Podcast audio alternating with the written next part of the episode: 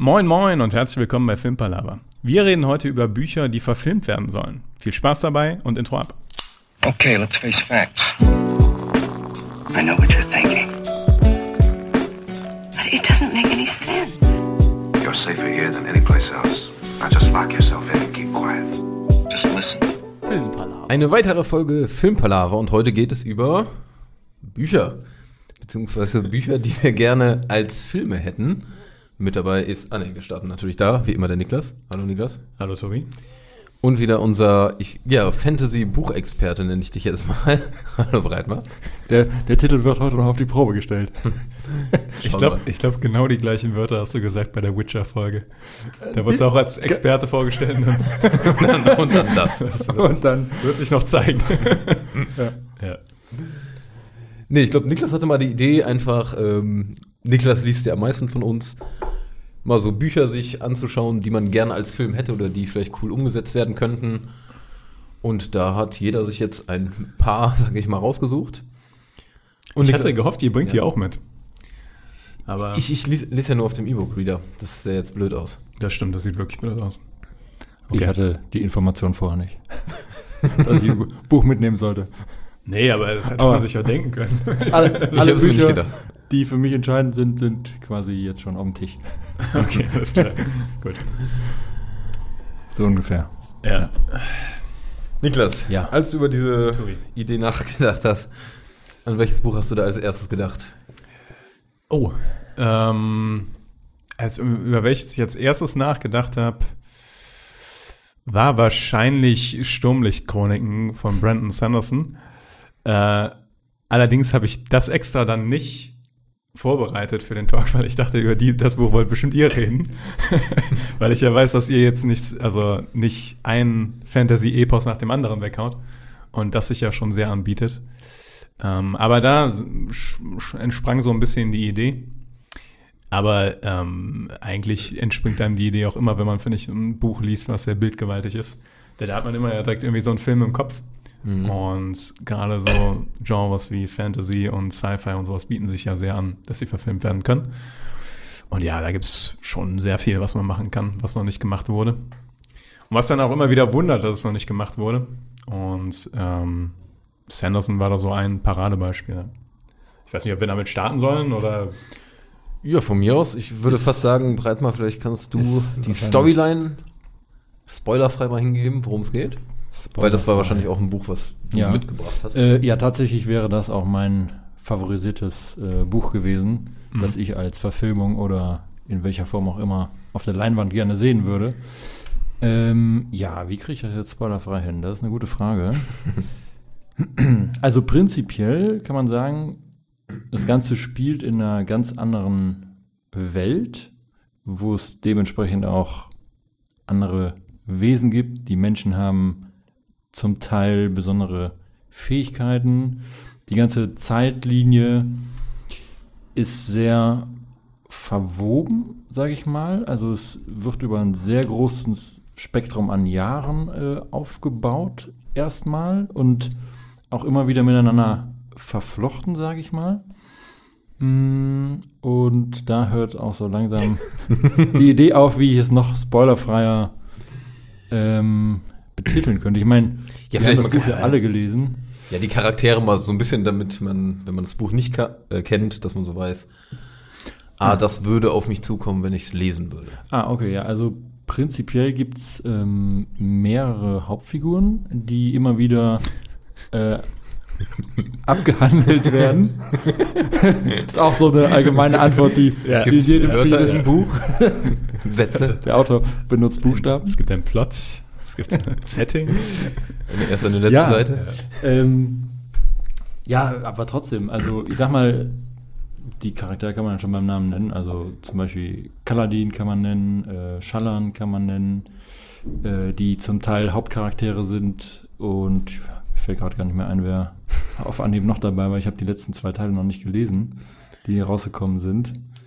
Ähm, auf jeden Fall, naja, die er, erfahren halt so eine Veränderung, immer so eine persönliche Veränderung im Laufe des Buches, wo sie neue Fähigkeiten entdecken Und der Weg dahin, wie das sich so entwickelt und steigert, ist halt unfassbar äh, mitreißend und packend geschrieben, weil man selbst ja diese Tiefpunkte, die der Charakter dann zum Teil durchlebt, halt unfassbar feiert, wenn er sich daraus kämpft, kann man sagen, wirklich aus den äh, Schluchten könnte man fast voll auf Fall sagen, äh, herausarbeitet. Also das hat wirklich äh, sehr viel Charme, wie das so geschrieben ist. Und naja, es gibt auch, wie Niklas eben schon gesagt hat, sehr bildgewaltige Szenen, ähm, wo ich sag mal auch mh, vielleicht nicht ganz so kleine Wesen zum Teil vorkommen, was mit Sicherheit überaus äh, gut sich auf der Leinwand machen würde. Mal abgesehen von Herr der Ringe ähnlichen riesigen Schlachten, die stattfinden und äh, ja, ich glaube, die Welt an sich sehr schön sich auf der Leinwand machen würde. Was glaubst du denn, wie sich äh, Sturmlicht-Chroniken so von den anderen Sachen, die es jetzt schon gibt, zum Beispiel Game of Thrones oder Herr der Ringe, absetzen würde? Also was da unterschiedlich wäre? Also es ist ja genau das Genre tatsächlich, Ja. aber was da so das Alleinstellungsmerkmal wäre von der Serie oder von dem Film, ich weiß ja nicht. Was dir da am ehesten vorgeschwebt ist? Das ist eine gute Frage. Tatsächlich in meiner Fantasie habe ich mir sogar vorgestellt, dass es fast besser vielleicht als Anime zu verfilmen wäre. Ich weiß nicht, wieso ich Tatsächlich auch ja, tatsächlich passt das so, ganz gut. so ein bisschen à la Dragon Ball Z, aber natürlich, aber so ein bisschen, äh, ich sag mal vorsichtig, aber so ein bisschen erwachsener Ja. gemacht. Aber das war so tatsächlich das, wie ich es mir am besten vorstellen konnte, wie man das Ganze umsetzen könnte, anstatt jetzt tatsächlich das in Form von einer Echtverfilmung wie äh, Game of Thrones zu verfilmen. Ähm, Denkst du da so ein bisschen an Avatar, The Last Airbender, so die Richtung? ja, wenn ich den jetzt geguckt hätte, dann würde ich sagen, ja. Aber Okay. an was denke ich denn da? Zum Beispiel so ähnlich wie bei äh, The Invincibles. Oder Invincible? Invincible, ja. Invincible, genau. Invincible, ja. So ähnlich wie das vielleicht, so von der Machart, so könnte ich mir das vorstellen. Obwohl das nicht Oder- ganz passt, finde ich, weil Sanderson ja schon vom, weil das wäre nämlich jetzt ein, tatsächlich ein Unterschied gewesen, den ich klar identifiziert hätte zwischen beispielsweise Game of Thrones und Sanderson, dass Sanderson halt sehr clean ist. Also da passiert wenig, was jetzt, also da ist schon ordentlich Schlachten am Start, aber die Schlachten, die da passieren, sind ja teilweise auch relativ aufgrund der Waffen, die da eingesetzt werden und so weiter, nicht so blutig wie herkömmliche Schlachten etc. Ja, okay. Weil ich finde, Ja. also Aber inwiefern widerspricht das dem? Also, nur weil nee, das ja, weil Blut Invincible auch ja, weil Invincible halt genau diesen ultimativen Schritt geht. Ja, also okay. Das ist ja gerade das. Paradebeispiel eigentlich dafür, dass der ultra brutal. Ja, okay, das stimmt natürlich schon. Also Ähm, ja, ich weiß es nicht. Also auf der anderen Seite vielleicht einfach nur der, die Art und Weise, wie es gezeichnet ist, aber was ich halt mir unfassbar schwer vorstellen konnte, war, und ich hoffe, das ist immer noch spoilerfrei, die eine Partei, die es in dem Buch gibt, wie man das in einer Echtverfilmung, also mit wirklichen Menschen oder, wenn ich das sagen kann, halt nicht Menschen, wie man das darstellen will, ohne dass das halt super weird ist für den äh, Zuschauer. Also, Ist ein guter Punkt. Ich weiß, welche Truppe du meinst und die müsste schon gut kostümi kostümiert sein, sag ich mal. Ja, oder na gut, wahrscheinlich kann man alles mit. Aber hast du bei Orks, äh, Herr der Ringe, sieht das auch top aus, sage ich mal. Ne? Ich weiß, aber die sprechen wenigstens auch noch eine Sprache, die man verstehen kann. Und das Thema fällt da ja irgendwie ganz ja, weg. Es sei denn, du haust natürlich überall wieder Untertitel drüber. Aber es wäre auch irgendwie anstrengend, glaube ich, in der Umsetzung. Ich weiß nicht, ob man da noch mehr Details nennen sollte, damit der Zuhörer, der Zuschauer. Ich weiß Äh. nicht, das sind ja keine Handlungspunkte, sondern eher so die Welt und das finde ich nicht so spoilerlastig. Also das finde ich nicht so schlimm. ja. Ähm, aber ich weiß, was du meinst. Also das äh, könnte ich Also- mir auch als Anime gut vorstellen. Aber gut, ich sag mal, ich bin kein Regisseur, ich bin kein äh, niemand, der einen Film macht. Mhm. Äh, ich glaube, da gibt es mit Sicherheit klügere Köpfe, die sich da eine elegante Lösung einfallen lassen könnten. Und dann wird das Ding mindestens, glaube ich, wenn man das richtig gut aufzieht, so durch die Decke gehen wie Game of Thrones, weil es einfach, finde ich, ult- ultimativ gut geschrieben ist. Wobei ich zugeben auch, muss, dass ich auch Game of Thrones nicht gelesen habe. äh, beziehungsweise die Reihe von äh, George R. R. Martin. Ähm, ja, aber ich stelle es mir unfassbar geil vor, wenn das äh, rauskommen würde. Ich glaube aber auch tatsächlich, dass es besser wäre, das auf nicht in echt zu haben, weil es vielleicht teilweise zu bildgewaltig ist. Und man das in echt sähe das vielleicht Käse aus. Wäre meine Befürchtnis. Und wenn man es aber schaffen würde, das geil umzusetzen, dann wäre das eine der krassesten Serien überhaupt. Miniserien, Minifilme, Ja. wie auch immer. Ja, es bräuchte, wenn es echt wäre, ein Saubudget, ne? Also ein viel höher noch Voll. als Game of Thrones. Ja. Voll. Einfach auch, Weil- weil, mehr Magie drin ist, ne? Also, Genau das. Und das Ja. ist, glaube ich, auch so der Punkt, weshalb ich so direkt an Dragon Ball denken musste, weil man zum Ja, Teil, jetzt- jetzt- um diese, jetzt verstehe ich langsam, diese, diese, diese ja. Fähigkeiten so darzustellen, wenn ich das jetzt mir mit echten Figuren vorstelle, dann fände ich es schon fast irgendwie, dann kann ich mir gar nicht vorstellen, wie das sich gut machen würde, wenn es Ja. nicht gezeichnet ist. Da denke ich nachher an äh, The Last Airbender oder so, wo das so super katastrophal ist. Mit die, war das der Film?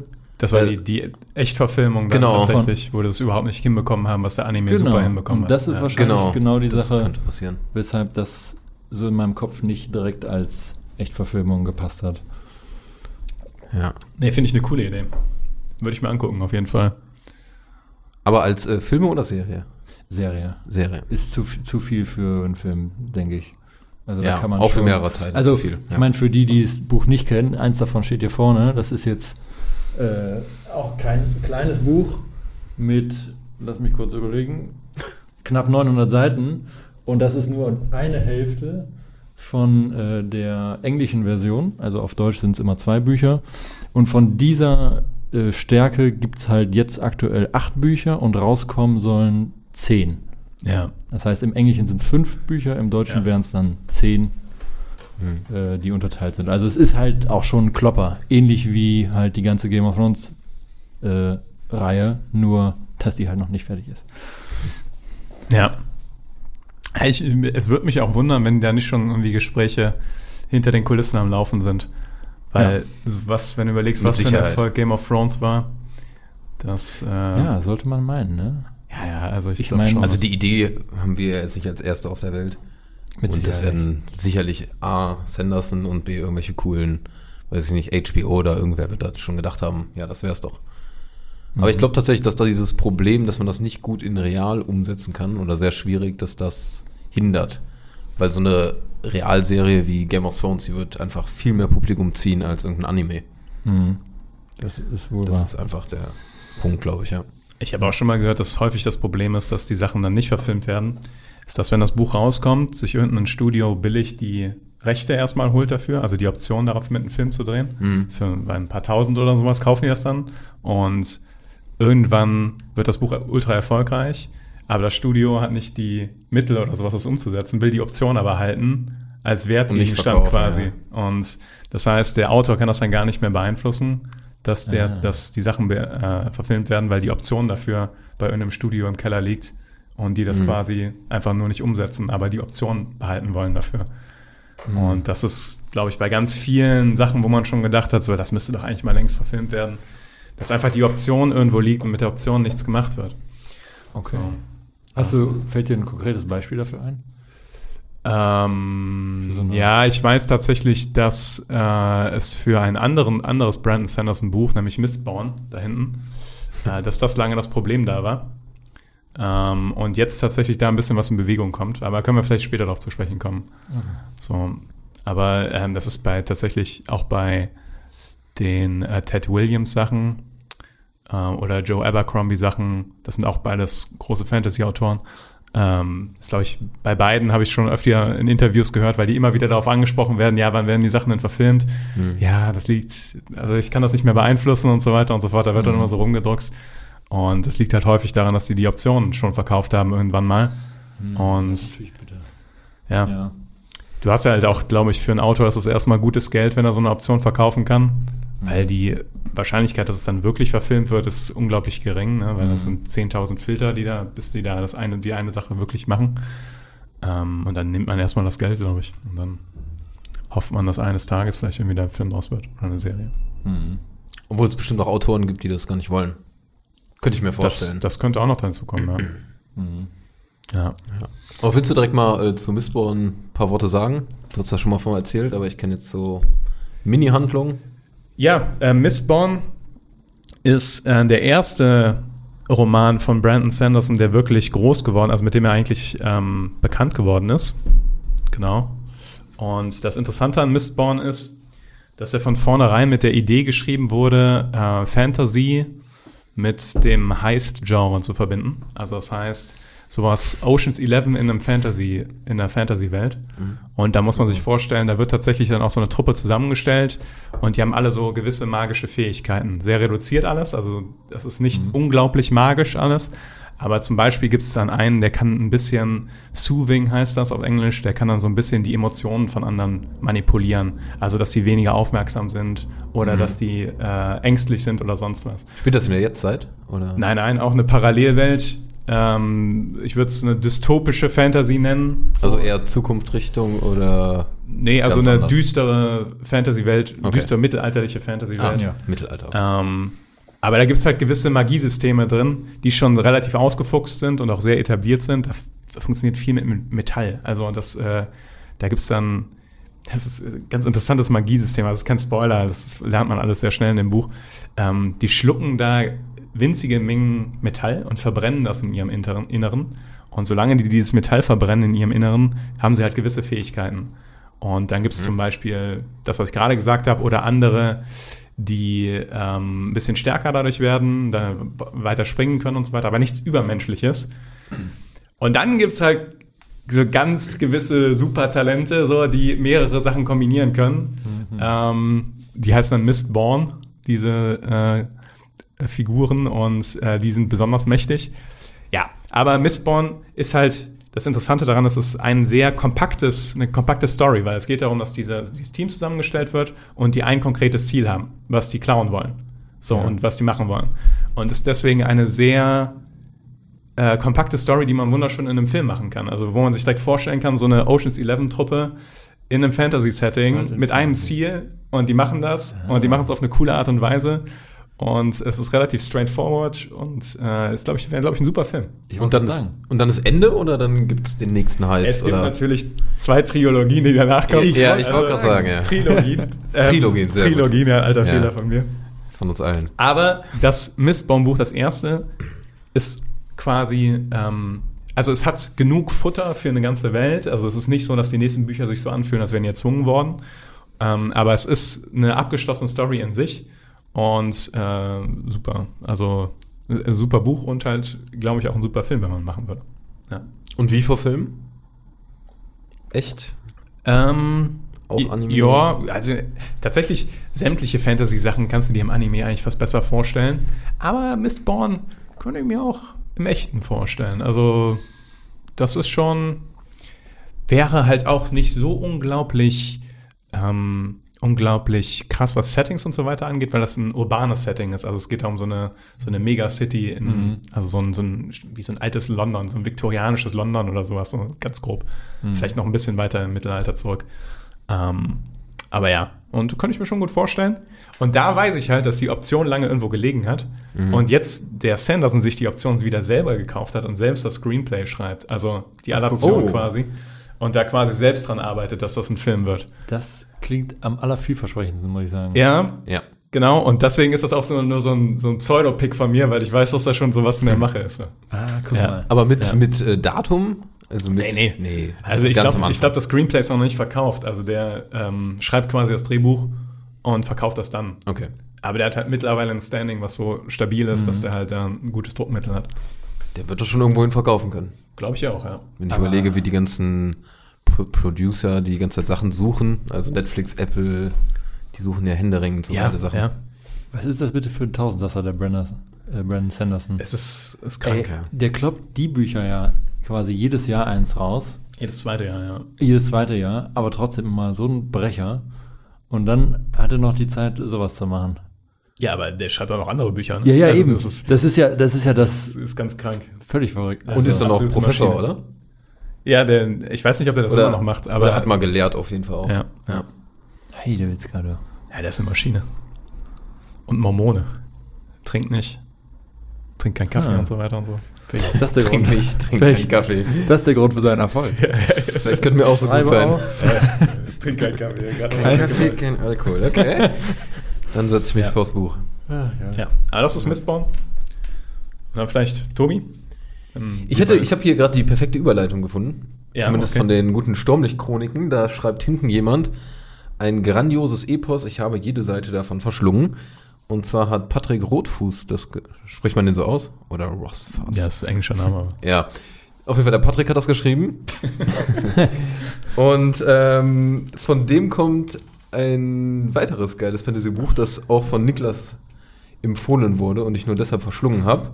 Und das ist der Name des Windes. Das ist äh, auch so eine Trilogie, oder soll vielleicht auch mehr werden, das weiß ich noch gar nicht genau. Ähm, heißt die Königsmörder-Chroniken, ist auch so eine Fantasy-Welt, klingt jetzt erstmal so lala spannend, aber worum geht's? Es geht um Quos. Wie hast du den immer ausgesprochen? Quove, ja. Ich habe den früher immer Quote genannt, weil ich Ja, das auf aber- Deutsch gelesen habe. ja, Das- aber- ja. Äh, Es geht um Quos, das ist so ein, ein kleiner Junge in so einem Nomadenvolk. Die Eltern werden getötet und dann geht's im Nachhinein darum, wie der nach und nach sich wieder hochrappelt in dieser Welt, äh, in der auch eine Art Magie funktioniert. Die wird dann aber auch so ein bisschen näher erläutert, das heißt, wird so ein bisschen diese Physik dahinter erklärt oder es wird versucht, irgendwie das so ein bisschen logisch, physikalisch ranzuziehen. Und das funktioniert erschreckend gut, finde ich. Also man weiß dann nachher, okay, so funktioniert das Ganze. Wenn die das machen, dann hat das diesen Einfluss. Und ist halt immer noch eine Besonderheit. Das heißt, es ist jetzt keine Welt, in der Magie so die, ja, das Normale ist. Und ähm, ist halt unfassbar cool, diesen Quos so zu sehen, wie der nach und nach sich so entwickelt, besser wird. Der ist auch sehr begabt insgesamt und aber auch einfach mit so Abenteuern zu kämpfen hat. Hat mich mega überzeugt und ich kann bis jetzt nicht sagen, ob ich es nicht vielleicht sogar immer noch cooler finde als die Sturmlicht-Chroniken. Ja, das ist. Also, äh, die sind schon sehr, sehr weit oben, aber bei dem finde ich es immer noch schwer zu sagen, ja. Du hast es nicht gelesen, ne? nee, ich bin noch nicht so weit. ja.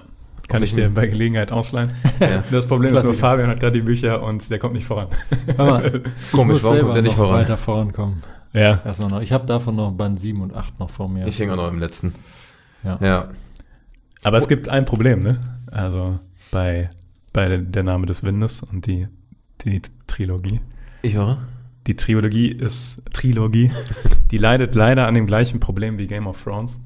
Nämlich der letzte Band fehlt, Ist richtig? The Doors of Stone. Und äh, der fehlt leider schon seit zehn Jahren. Mhm. Und der Autor hat auch in seinem, äh, in seinem Blog und in seinen, der macht regelmäßig Streams, schon mehrfach durchblicken lassen, dass es auch nicht gut vorangeht. Also dass der, er hat wohl auch noch so äh, mentale Probleme und ist in so einem Ditch im Moment und kommt da nicht so raus.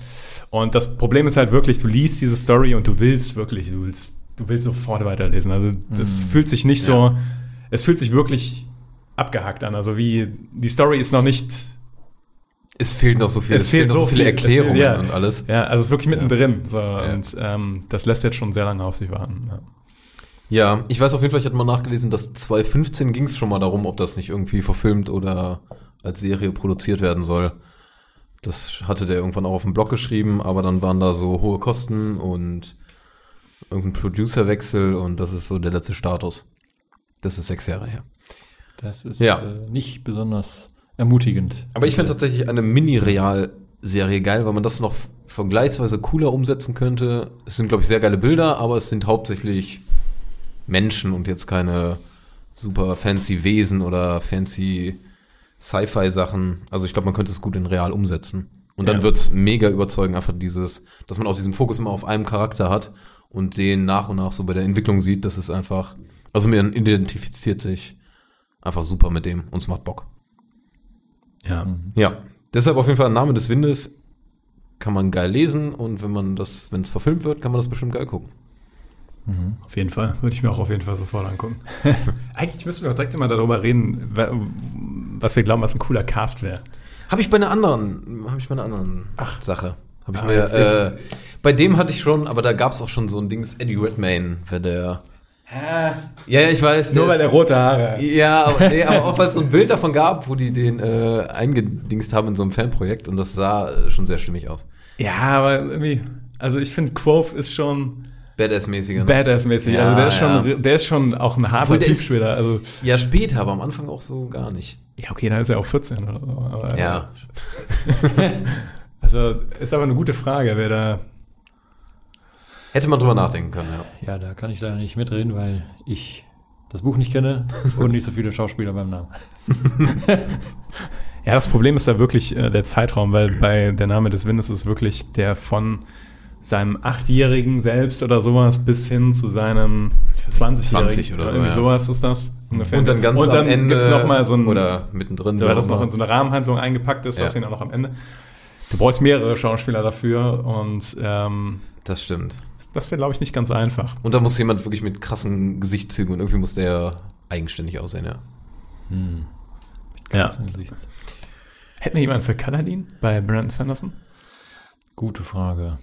Eieiei. Oh Gott, hätte man echt gut drüber nachdenken können. Ja, ich weiß nicht, ob ich da. Der muss so ein, grob, ein bisschen grob schlechtig sein. Der darf nicht zu. Bisschen düster wirkend. Ja, ich weiß nicht, ob man nicht einfach an der Stelle eher davon ausgehen müsste, dass mal wieder ein neuer, Neuer, Schauspieler neuer, ja, ja, damit aufgezogen tatsächlich. wird. Ja. Weil ich finde, das ist so ein bisschen die Schwierigkeit, jetzt irgendwie jemand anders zu nehmen, den man nicht zu sehr schon mit anderen Rollen in Verbindung bringt. Nee, auf jeden Fall. Ähm, und das ist ja so ein langer Zeitraum, also da könnte man locker, sage ich mal, so wie bei Game of Thrones oder wie bei Harry Potter oder was auch immer lange Zeit gefilmt wurde, ähm, glaube ich, jemanden ganz neu äh, in den Ring werfen. Aber ich stelle mir gerade, ähm, ich stelle mir gerade hier, wie heißt er? Thanos. Äh, komm on. Ähm, Josh Brolin Josh Brolin. als Dalinar vor. Oh. Der ist ein bisschen zu klein den Punkt. Aber der hat die Gesichtszüge, weißt Er du? hat So, einfach die- ja, ja. Der, der kranke Typ mit seinem. Der einfach nur rumsteht und böse ja, aussieht. Ja, ja. Also Josh Brolin könnte ich mir so ein älterer Josh Brolin mit so grauen Haaren so nach hinten so. Ja, Ja, das könnte ich mir vorstellen. das könnte ich mir auch vorstellen. Oder wen haben wir denn dann nochmal auf der Seite der Bösewichte hier? Ähm, Sadeas. Ist- Ja. Ich weiß nicht, ob das. Ah, das ist wahrscheinlich nicht schneidig genug, aber wie heißt nochmal der Schauspieler von. Ähm, der hat auch in einem Iron Man den Bösen gespielt. Ayo, ich weiß, wen du meinst. Aber nicht im zweiten, oder? Doch. Der Elektro. Ja. Ähm, der. Mickey Rourke? Mickey Rourke. Oder ist der, nie, der ist nicht Der ist aber- schneidig genug? Ne? Nee. Nee, der ist, der ist zu brachial. Ah, okay. Ich dachte, du meinst den aus äh, Iron Man 3 gerade kurz. Oh, da fällt mir gerade der Name nicht ein. Der ähm, Ähm, Guy Pearce. Guy Pierce, genau. Ja. Der würde zu Sadeas eher passen, weil der so ein schmieriger, allglatter Typ Ja, ist. genau, der muss halt so ein bisschen Ja, ja. schmierig sein. Ah ja. Da könnte ich mir schon, könnte ich mir schon im Cast vorstellen. So. Ja. Aber ich glaube, in dem Cast könnten wir uns jetzt auch verlieren. Ja, ja, Vor allem, wenn wir da wahrscheinlich. vielleicht vorher drüber ist richtig, ja. Deshalb würde ich jetzt einfach nochmal weitergehen. Bereit machen. Ja, äh, tatsächlich, der Filmexperte und Fantasy-Experte hat nicht mehr besonders viele Bücher im Petto, außer Bücher, die halt schon als Serien verfilmt worden sind oder in der Verfilmung sind. Und äh, da hätte ich zum einen noch zur Auswahl ähm, His Dark Materials. Ich weiß nicht, ob ihr das gesehen habt. Ist das in diesem komischen äh, Puppen-Dings-Anime-Stil? Nee, nee, überhaupt nicht. Das ist ganz normale, sag ich mal, echt, echte Person. Okay. Ähm, nee, das beruht auf den Büchern von, ich hoffe, ich habe es nicht falsch in Erinnerung, aber Philipp Pohlmann. Ähm, der hat, ähm, wie heißt der nochmal? Der Goldene Kompass, das Ah. magische Messer und das Bernstein-Teleskop. Ganz kurz intervenieren. Funktioniert mal das Mikro? Äh, Breitmanns Mikro funktioniert, ja. Ich Wenn nehme der das nur spricht, sehe ich nie. Ja, ja, ist richtig. Ähm, Sorry. Das ist nur bei. Ah, Das ist kein Problem. Bei OBS sind nur die, und die ersten beiden Mikros dabei und äh, Okay, bei weil genau unsere alle drei beide dabei. funktionieren, Ja, dachte ich. ja. Okay. Nichtsdestotrotz, Wäre jetzt ein Downer. es wäre auch nicht so schlimm, wenn, ich, wenn man nicht hört, was ich sage. ähm, nee, aber His Dark Materials ähm, ist zwar schon draußen, aber ich meine, es ist auch erst die erste Staffel draußen, die quasi das erste Buch äh, beinhaltet. Also, wie gesagt, es ist eine Trilogie auch. Ähm, und ich fand, es ist nicht ganz unbedingt so, also man kann es als Erwachsener gucken, aber ich fand, es ist eher auch so ein bisschen, können auch Kinder le lesen, glaube ich, obwohl es ist auch manchmal ein bisschen düster. Aber es hat auf jeden Fall, also ich fand, es war eine gute Serie. Was mir sonst schwerfällt, dass mich eine Serie wirklich begeistert als Film. Und äh, das Buch hat mir halt auch, äh, da- dass mir eine Serie, eine normale Serie, die man so gucken kann, dass mich Ja. eine Serie packt, sage ich mal. Ja, das ja, fällt, Äh, das kommt nicht ganz so oft vor. Ähm, und die Bücher fand ich halt auch ganz gut zu lesen eigentlich. Also nicht zu vergleichen damit, wie mich das gefesselt hat, aber ich habe es zumindest überhaupt gelesen. Und das ist eher schon mal, das ist schon eine. Aus, Auszeichnung an sich für ein Buch, sage ich mal so. Ähm, So, das wäre geil, so ein Stempel von Breitmann durchgelesen. ja, ist wirklich so. Also ein, Das ist der neue Oscar. Diese, diese Klappentexte so. Ja. Ich hab's so, sogar gelesen. Philipp Breitmann. ich habe bis zum Ende durchgeschafft. Ja. Damit sollten andere Leute das auch Also, schaffen. Philipp Breitmann hat das gelesen. Holy shit. Ei, ei, ei, ei. Nee, ähm, um nochmal zurückzukommen. Also grundsätzlich geht sich auch um, es geht sich um eine mehrere Welten, muss man sagen. Eigentlich auch so eine Parallelwelt, die viel so zu der normalen jetzigen Welt zu tun hat. Und Ja. dann gibt's eigentlich einen Hauptcharakter, ähm, ein Mädchen, das in diesen Welten, sage ich mal, mehr oder weniger so ein bisschen nachher hin und her wandert.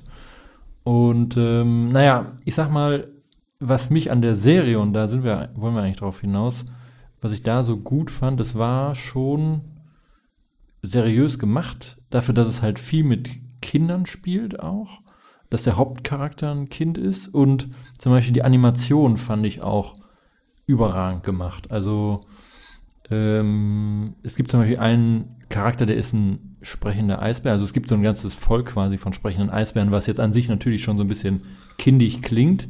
Aber es gibt nicht, ja doch, es gibt eigentlich viele sprechende Tiere. Aber also es ist Bestandteil des ganzen Buchs, dass alle Menschen quasi ihre Seele in Form von einem Tier bei sich haben. So. Und ähm, zusätzlich dazu gibt es halt auch so ein Volk von sprechenden Eisbären. Was an sich, ich, das meine ich halt, das ist halt so ein bisschen kindhaften Charakter, aber das hat dem gar keinen Abbruch getan, weil es trotzdem, äh, fand ich, ja, relativ, es war eine seriöse Sache und die Animationen waren einfach gut gemacht und es ist jetzt auch nicht so, dass er aufgrund dieser ganzen anderen kindlichen Sachen, sage ich mal, darauf verzichtet, dass auch zwischendurch mal der eine oder andere verschwindet oder stirbt oder sonst irgendwas Düsteres passiert. Und ich kann leider nicht so gut mit äh, den Schauspielernamen glänzen, aber zum Beispiel die Haupt, die Darstellerin von ähm, der Mutter der Hauptdarstellerin ist auch eine sehr äh, gute Schauspielerin, die in der Rolle unfassbar gut aufgeht. Wenn ihr das Bild sehen würdet, würdet ihr wahrscheinlich sofort wissen, wen ich meine. Kannst auch keinen anderen Film sagen oder sonst Ah, irgendwas nee, leider nicht, aber Dann war die hat dann eine eine- sehr grobe Beschreibung. ja, es ist, ich weiß, es ist schlecht. Nathalie schreit wahrscheinlich gerade wieder ins Mikro, wie die heißt. Ähm, weil ich habe es mit ihr zusammengeguckt auch. Ja. Und äh, also zum Beispiel die Schauspielerin war auch ganz exquisit äh, in ihrer Rolle da. Von wann ist die Serie? Aber die kann gar nicht so alt sein, vielleicht äh, zwei, drei Jahre. Also ich würde sagen, ich habe es letztes Jahr mit Nathalie geguckt, aber ich weiß nicht, ob es da rausgekommen ist. Sagen wir Irgendwie mal klingelt zwei bei mir Jahre. grad Wo so kann man, kann man die, ich ich, ich denke die ganze Zeit, aber das ist, glaube ich, das Falsche. Ich denke irgendwie dann der dunkle Kristall irgendwie bei, bei Netflix, glaube ich. Das Nee. war, glaube ich, das, Aber- was ich meinte. Nee, das heißt, wie gesagt, His Dark Materials. Okay. Und Kann man die denn irgendwo schauen? ja, ich meine, das war auf Netflix. Okay. Also auf einem der normalen Anbieter, Netflix Mhm. oder Ja. Amazon Prime. Da haben wir es geguckt, genau. Und äh, ja, also könnte man, könnte man sich reinziehen. Ich weiß nicht, ob die zweite Staffel schon draußen ist, aber sie ist auf jeden Fall in der Mache. Also so viel weiß ich schon mal. Ich habe jetzt noch nicht ganz verstanden, aber du willst. Also du findest einfach gut, wie die umgesetzt wurden, quasi. Ich finde sowohl die Bücher an sich ja. sind in Ordnung, als auch, dass die Umsetzung schon in Ordnung ist. Als Empfehlung quasi, was man sich als Buchverfilmung angucken kann. Ja. Ja. Mhm. Legit. Ich habe da His Dark Materials. noch andere Buchverfilmungen, die ich nicht so empfehlen kann. Ach, ich Denkst du an Witcher? Ja, obwohl ich super gespannt bin auf die zweite Staffel und mir die auf jeden Fall Ja. angucken werde. Ich habe heute, Man weiter, gucken, ja. hab heute weiter gehört, äh, endlich in der Witcher-Story. Ach, tatsächlich? Ja, ja. Ich Gehört hab, als Hörbuch? Ja, ich habe mich nämlich gewundert, äh, wir hatten letztens darüber geredet, dass ich, äh, ich habe Witcher nie zu Ende gelesen. Also ich hatte schon einige Bücher davon zu Ende gelesen, aber nie alle. Ja. Und dann habe ich letztens das Buch gesucht. Ähm, Schwalbenturm bin ich gerade. Und ich so, verrückt nochmal, ich weiß doch, dass ich in diesem Buch schon bei dem und dem Kapitel war. Das kann doch, das muss doch hier irgendwo liegen. Ja. Ende der Story. Ich habe es bei Audible mit per Hörbuch gehört. Ja. Und die, der Trick war halt, dass ich die anderen Bücher vorher gelesen habe. Ja, ja. Und ey, ich, ey, ohne Scheiß, bis ich es auf Audible zufällig gesehen habe, habe ich gedacht, ach ja. Ich Ist das denn geil als Hörbuch? ja, sehr guter Sprecher, kann Ja? man gut machen. Ja, Ja? Fand, ja, ja. Also, Also ich, wenn ich zu faul zum Lesen bin, ist das eine Option. ja, also ich mag es schon. Ja. Ja, guck an. ja. Und du bist noch nicht mal am Ende angelangt und ich finde, das geht noch mal, macht zum Ende hin immer noch mal, setzt es noch mal ein bisschen einen drauf. Also das wird tendenziell noch besser.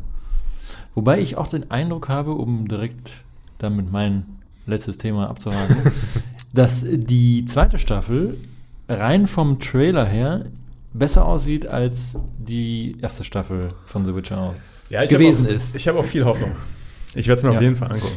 Aber haben die gesagt, dass die es besser machen wollen? Weil das war ja zu Recht viel Irgendwie vom, Kritik. ich weiß nicht, von dem, vom Feeling her, wie, die, wie das im Trailer rüberkam, habe ich gedacht so, ja, vielleicht haben sie was gelernt. Okay. Ja, Ja. zumal auch die Storyline ab Kaer Morhen finde ich auch Straighter ist. nice ist. Also Ja, überhaupt so Kaer Morhen und wenn es so in dieses ganze Witcher-Sein reingeht, äh, da kommen die ist halt auch Trainingssequenzen. Ja, ich bin mir nicht mehr sicher, warum ich mir das einbilde, aber spielt Jason Momoa damit?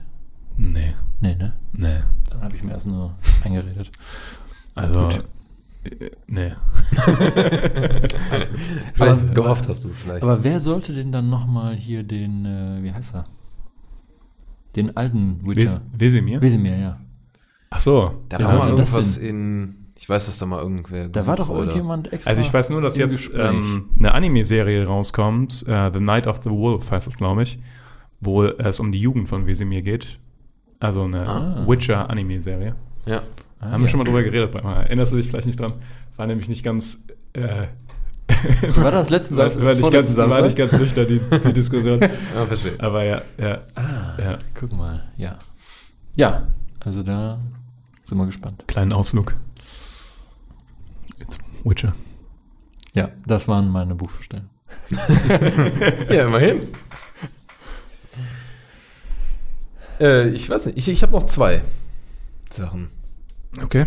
Du? Hast du noch? Ich habe noch was, aber es- Unendlich, ich sonst habe nur so viele, wie wir machen wollen. Ähm, ich könnte, ich könnte noch die George R. R. Martin Sache machen, die ich hier mitgebracht habe, und zwar Planetenwanderer. Das ist äh, Planetenwanderer ist eine Sci-Fi-Geschichte von George R. R. Martin. Und bei George R. R. Martin muss man zum einen wissen, dass ähm, ist nicht unbedingt wie andere Autoren, dass da alle Bücher sehr ähnlich sind. Also ähm, der hat doch extreme Alleinstellungsmerkmale bei den einzelnen Büchern von ihm. Und Planetenwanderer ist äh, tatsächlich, ich würde es dystopische Sci-Fi nennen und würde sich super als HBO-Serie in irgendwie acht Folgen oder sowas machen.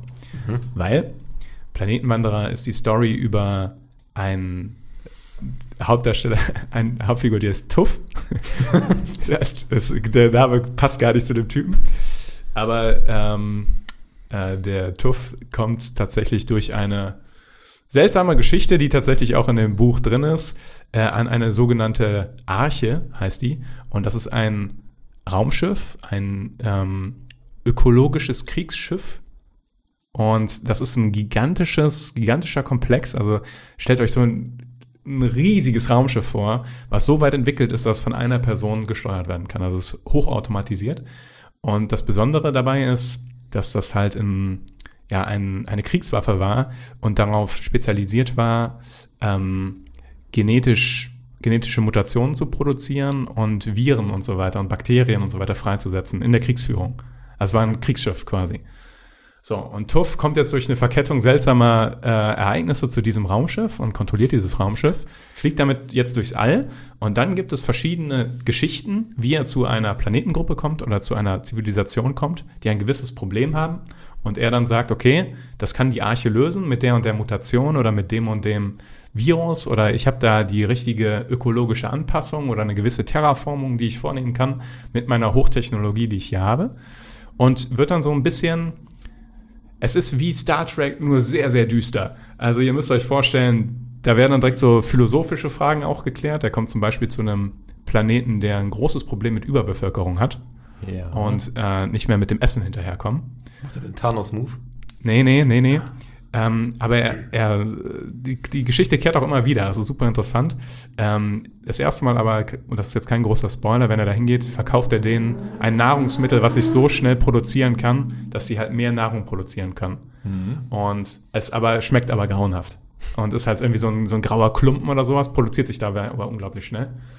Und dann kommt er beim nächsten Mal wieder zu den Planeten und dann haben die doppelt so viele fast äh, äh, Einwohner und äh, haben ein Riesenproblem mit dieser Pflanze, weil die sich immer weiter ausbreitet und alles ist damit zugewachsen und so weiter und so fort. Und die, ich sag mal so, der, die Catch, die Catch-Sache von diesen Geschichten um Tuff und seine Arche ist immer, dass er immer eine Lösung hat für die Probleme, aber es gibt immer eine dunkle Seite davon, von Ja. der Lösung. Oder das Problem ist falsch angegangen worden von dem Planeten. Also es, ist, es gibt verschiedene Geschichten, alle super interessant, alle super einzigartig.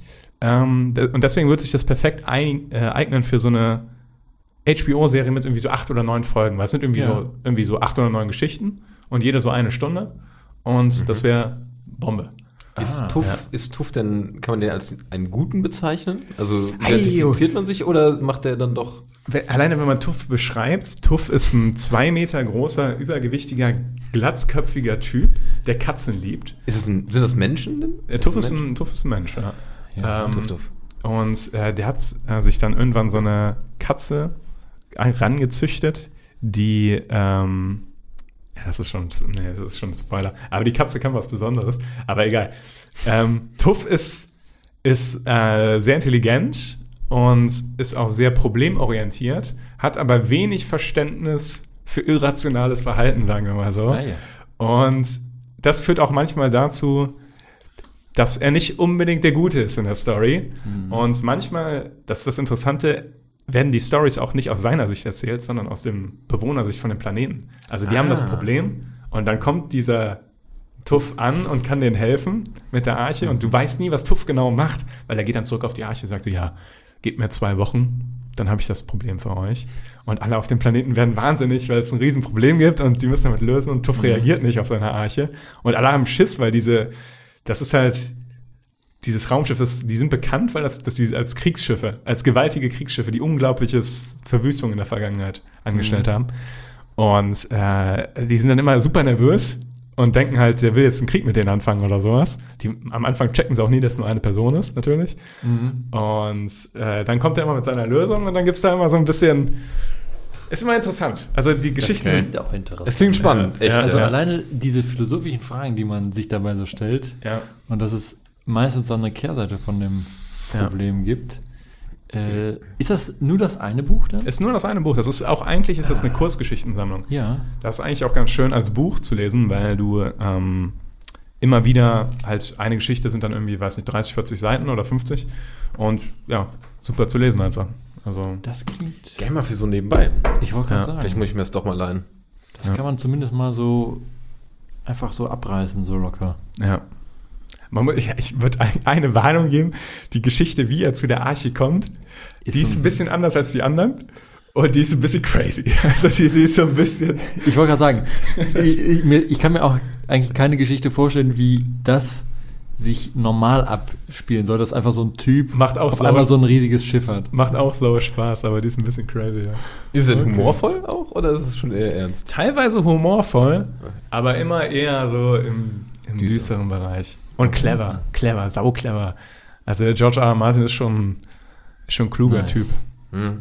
Ich stelle mir das immer so ein bisschen vor, stellt euch Wahres vor. Mhm. Wahres, Ja. Wahres in Space. Ja. Und, und er redet nicht so viel. Aber sonst äh, ist es Wahres in Space. Okay. Und ja. Geil. Sieht auch ein bisschen so aus von der Vorstellung, nur ein bisschen ich wollte gerade sagen, ja. Ja. Die Cool. Geschichte. Äh, Vielleicht ist das ja so die Nachfolge von Wahres. Ich weiß nicht, wie er wieder umgekommen ist am Ende, aber. ja, Der weiß, muss er noch lange überleben. Der muss. eher unwahrscheinlich. Vielleicht hat er ein paar Kühlpacks dabei. Ja. Ja. Planetenwanderer, kann ich empfehlen. Ja. Gut. Und wäre eine super Serie. Deswegen hast du mich gecatcht mit dem, was du so erzählst. Ja, muss ich auch sagen. Klang, du hast es geil begeistert rübergebracht. Ja. Ja. Ja. Schaffe ich bei meinem nächsten vielleicht nicht so, aber ich gehe mal weg von, vom Fantasy, damit wir nur, nicht nur da äh, uns immer verstecken. Und gehe ganz klassisch auf. Das Welche war für den? Schockmoment. Ich gehe nämlich zur äh, Die Chemie des Todes. Das ist äh, eine, auch so eine Reihe, wo es um David Hunter geht. Das ist ein forensischer Anthropologe. Ich hoffe, man nennt so. Vielleicht? Ist auf jeden Fall so ein Typ, der, wenn irgendwer tot ist oder eine Leiche da ist, die dann untersucht und weiß, ach, so lange tot, ach, da sind ein paar Larven davon, dann so lange tot. Ich glaube, es ist einfach Forensiker. Ist einfach Weil Forensiker. Anthropologe sind, glaube ich, was sind andere Leute. Ich möchte mich nicht mit. ich glaube, Anthropologen sind Mit reinwerfen. Menschenforscher und Ja, Forensiker. Zivilisationen erforschen und so weiter. Ich meine, das so heißt. Aber Ah, ja, okay. jeder Ich weiß kenn was. Ein ich Forensiker trifft ja. ganz gut.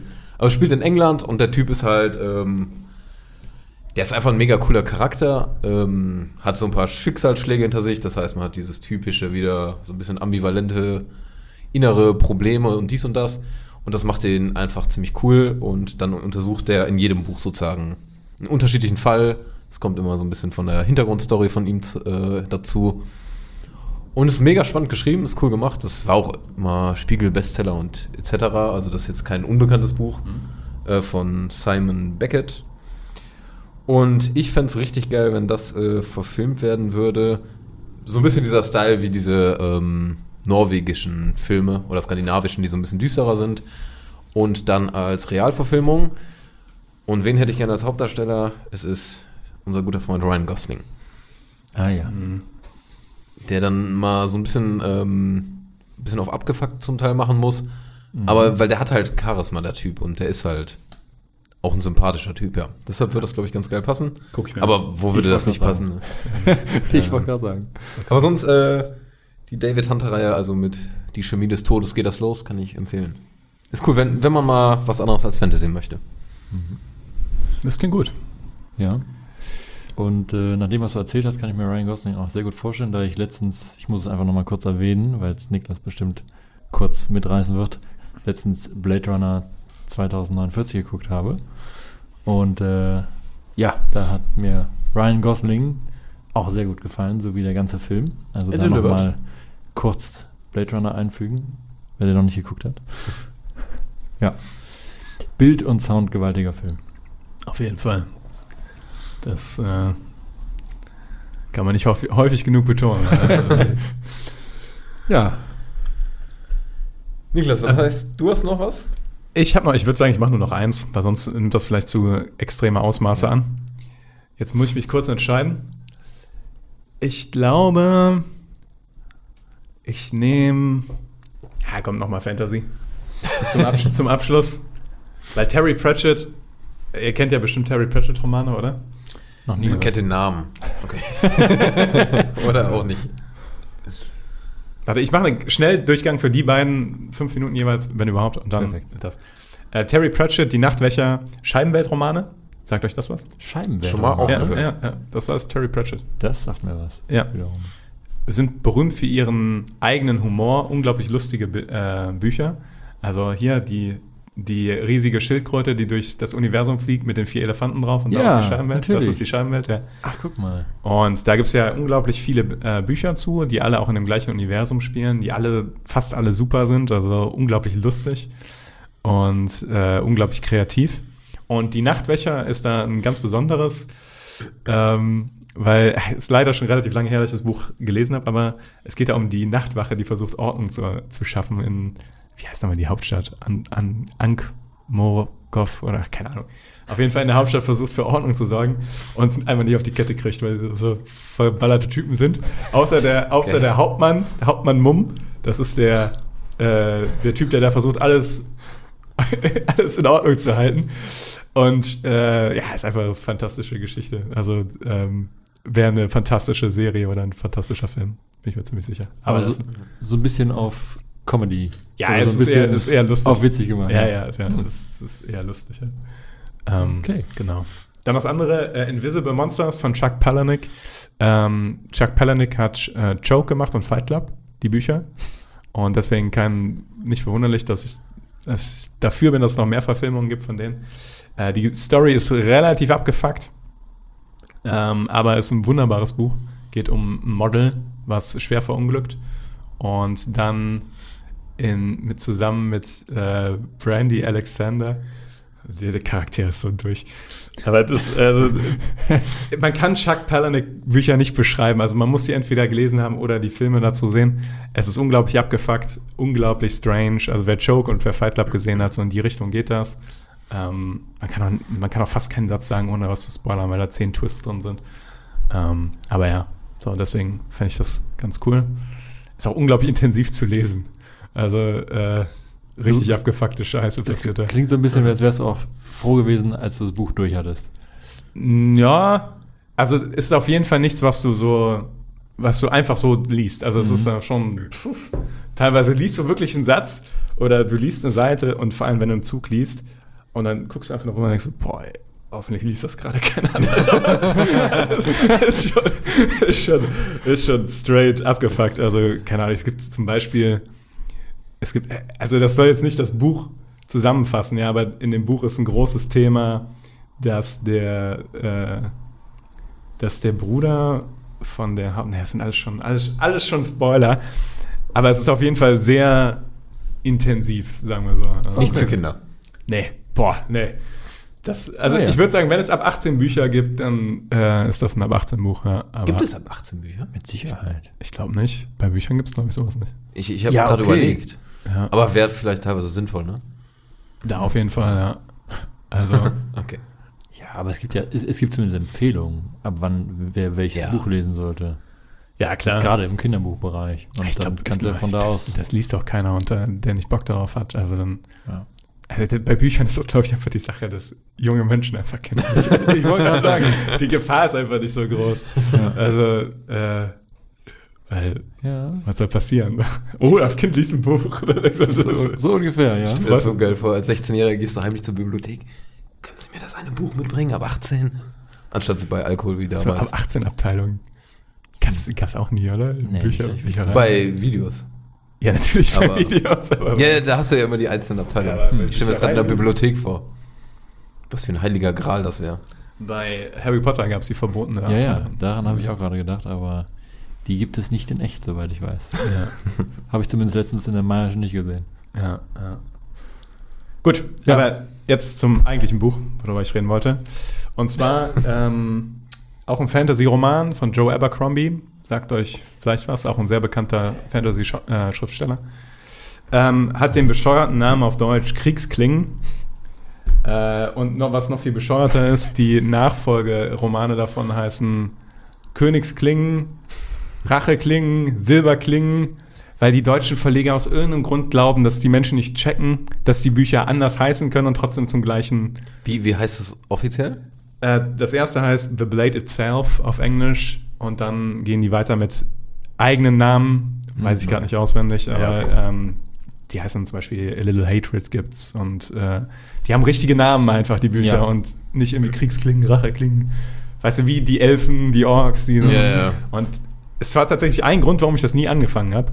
Weil ich, wenn du in den Bücherregalen stehst, in, bei den, äh, beim, in der Fantasy-Abteilung, und dann sehe ich schon Kriegsklingen, Silberklingen, Racheklingen, Gedöns, Ja, bin ich erstmal abgefuckt. Da denke ich erstmal, da habe ich eigentlich keinen Bock drauf. Ich will, dass das alles coole eigene Dinger sind, die irgendwie, weiß nicht, ihren Mhm. eigenen Stil haben. Ich mag das nicht, wenn das so durch. Verstehe. Verstehe. Ja, aber auf jeden Fall bin ich dann trotzdem irgendwann auf den Autor gekommen, weil der hochgepriesen wurde. Und dann habe ich es dann doch mal an, angepackt. Und das Wunderbare daran ist, weil man, deswegen kann man es gut verfilmen. Es ist nicht so komplex wie Game of Thrones. Und ich würde es eher so in die Witcher-Richtung sehen, von der Komplexitätsgrade her. Mhm. Vielleicht sogar ein bisschen weniger. Also es ist sehr kompakt teilweise. Ähm, also limitiertes Worldbuilding, aber die Charaktere sind sehr gut. Und äh, es geht da so zentral um so ein 2-3 und insbesondere so einen, so einen abgebrühten Nordmann, ja, so, ein- so, so ein Söldner-Typ, der blutige Neuner heißt der. Und ähm, den kannst du dir halt schon, wenn du, du liest eine Seite und weißt schon, wie dieser abgeranzte Typ da irgendwo im Norden durch die, durch die Wälder zieht irgendwie. Der ist, äh, ist, hat man direkt ein Bild vor Augen und das würde sich super als äh, Charakter in so einer Serie äh, eignen oder in einem Film. Mhm. Äh, geht beides, Serie und Film. Und ähm, ja, es ist eine sehr kompakte Story, drei Bücher, die dann auch abgeschlossen sind an einer Geschichte, wo du auch sagen kannst, ja, das hat Anfang, Mitte und Ende und äh, ist nicht zu viele, zu viele Nebenstränge und so weiter. Äh, relativ hart. Einer der Hauptchar Hauptcharaktere ist ein Folterknecht und die Folterszenen werden relativ explizit beschrieben. Also auch so PG-13 oder aufwärts. Ähm, aber ja, kann ich mir sehr gut vorstellen. Ja. Kriegsklingen Ja, guck an. Kriegsklingen. oder Unter anderem Titel dann am besten. The Blade itself, ja. Ja, ich muss sagen, da lobe ich mir so ein bisschen die äh, Brandon Sanderson-Reihe, dass der gar nicht, gar keinen Wert auf diese Gewalt legt. Ich meine, auch bei Game of Thrones war es so, klar, es gehört irgendwie dazu, aber so manchmal denkst du dir so, macht es dann schon schwierig, das wieder so deiner Mutter zu empfehlen. So ungefähr. Ja, Wenn okay. ich an Ramsey Bolton denke, weißt du? Ja, ja. Und das ist dann so, dann denke ich mir, eigentlich ist es, hat es auch einen gewissen Charme, wenn Autoren oder Regisseure es schaffen, was Gutes zu produzieren, wo es nicht notwendig ist, das auch noch mit reinzubringen. Obwohl die Gewalt ja da ist, aber das ist notwendige Gewalt, die dann in dem Moment das auch richtig zeigt. Wo das auch schrecklich dargestellt wird und Ich meine, das ist ja okay, passt. genau. Aber wie gesagt, ich finde es auch schön, wenn es dann halt, wie gesagt, auch ohne mal klappt.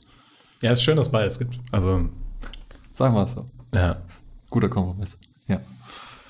Und das Interessante finde ich bei Sanderson, um jetzt quasi den Kreis zu schließen, dass der schafft irgendwie den Balanceakt. Das ist ja schon, gerade so in der Dalina Backstory, schon hartes Sachen gibt. Da- Aber die sind nicht so explizit irgendwie. Also die Genau. sind nicht so. Weil die auch nur aus der Erinnerung so raus erzählt werden. Ja, da zwar Wenn du es trotzdem aus sehen der, aus der. würdest in der Ja, ja. Verfilmung, wäre es schon ordentlich. Könnte ich mir dann auch gar nicht mehr so richtig vorstellen, weil wenn man zum Beispiel, das ist ja kein Spoiler, aber es gibt in, in ähm, Sturmlicht-Chroniken Klingen, die töten, ohne dass Blut fließt. Genau. Und die töten auch gewaltig, ohne dass Blut fließt.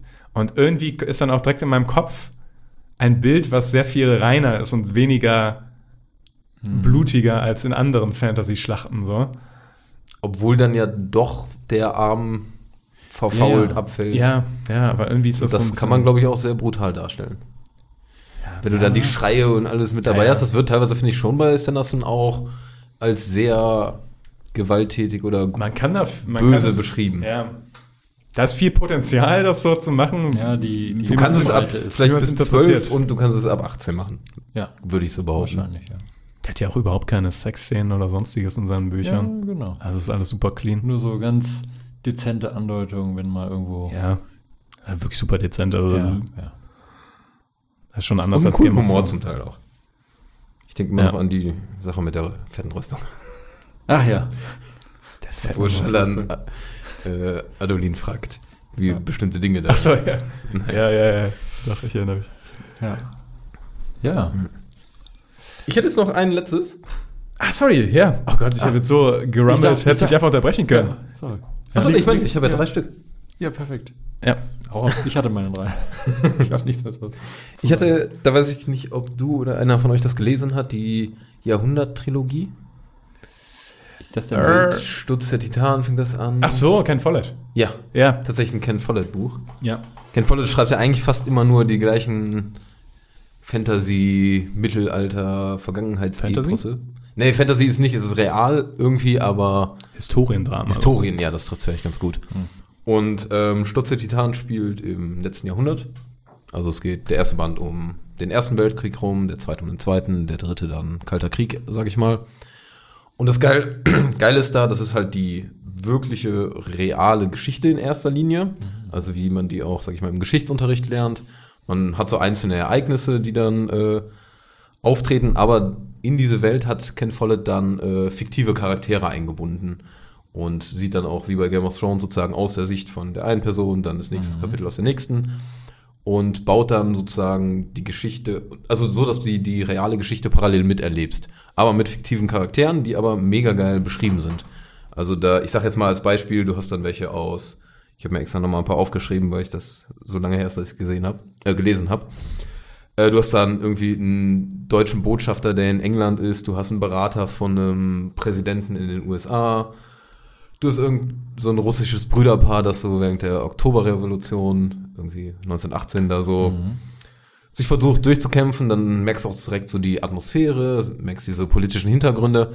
Und das ist alles mega spannend und geil geschrieben. Also das, äh, die Empfehlung hatte ich mal bekommen und macht tierisch Bock. Auch gerade, weil du über diese ganzen Zeitalter, Jahrzehnte das mitbekommst, dann teilweise auch die Charaktere wieder auftreten, dann 30 Jahre später oder so. Und äh, das könnte ich mir richtig geil in so einer relativen, also in einer Trilogie auch, mit drei langen Filmen vorstellen einfach. Ja. Mit vielen coolen Charakteren. Nachher hat man dann auch äh, zu kalter Kriegszeiten, hast du dann irgendwelche in Ostberlin, die raus wollen und in der Band spielen und man erkennt einfach super viel äh, Reales wieder. Und gerade wenn man Geshima hatte, Ja. also viel oder gerne auch im Unterricht, dann ist das echt geil, das nochmal alles so real mitzubekommen. In Spielfilmcharakter. Ich muss sagen, so wie du es erzählt hast, klingt so, als hättest du es als Film gesehen. Also kann ich es mir perfekt vorstellen. Nee, Also klingt fast nicht mehr nach einem Buch jetzt gerade, was du erzählt hast. da wollte ich hin. Genau, also hervorragend. Hast du ja auch zwei interessante Genres ausgesucht. Äh, Ich hatte ja nur Fantasy quasi. Und Ich wollte nicht nur das so eine. Abwechslung reingemacht, fand ich gut, ja. Aber ich habe auch nicht so viel gelesen, dass ich auch nicht so viel Wahl hatte. Ja, ja, das war natürlich auch die Schwierigkeit bei mir. Und die Bücher, die ich sonst noch so lese, die kannst du halt nicht verfilmen. Das sind dann irgendwelche Sachen zur Persönlichkeitsweiterentwicklung oder hast du nicht gesehen. Passt dann nicht so gut. Ja, Das stimmt. spannend.